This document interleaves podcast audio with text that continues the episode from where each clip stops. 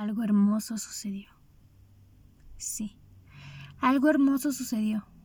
Una parte de mí se rompió, tanto que dentro de mí empezó a surgir vibración, sonido, energía. Se cayó todo en lo que creía del mundo y de mí. La realidad que conocía comenzó a caer con todo lo que pensé que daba valor a mi existencia.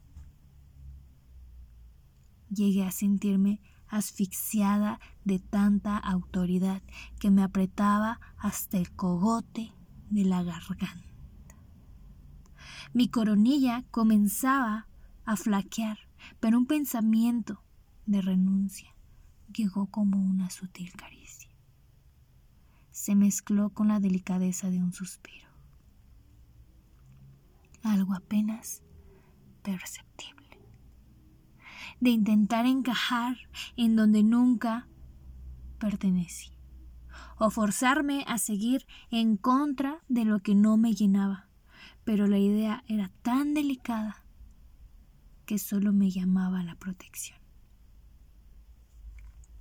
Ahí estaba, con la posibilidad de ser libre. ¿Qué tal si dejo de buscar cosas? ¿Qué tal si me niego a vivir como me han dicho? Ese pequeño fuego ardiente dentro de mí es mi libertad y mi vida y requiere seguridad. Me juré a seguir mis ideales. Me he prometido a aprender a estar sin cosas. Me he prometido a no desperdiciar mi vida deseando cosas materiales. Solo son cosas materiales, son cosas banales. Me prometí no desperdiciar mi vida deseando algo que se puede comprar.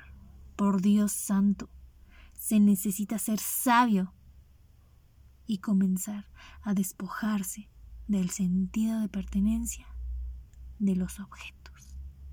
Estoy aprendiendo a tener una vida minimalista, en reducir a lo esencial, despojándome de elementos que no son de gran utilidad. Lograr un equilibrio en mi vida, concentrarme en lo que sí es importante y necesario, así como jugar a reconocernos en reflejos para que un día finalmente nos reconozcamos a nosotros mismos. La aventura de la vida no es solo explorar el mundo exterior, es también aprender a ver adentro.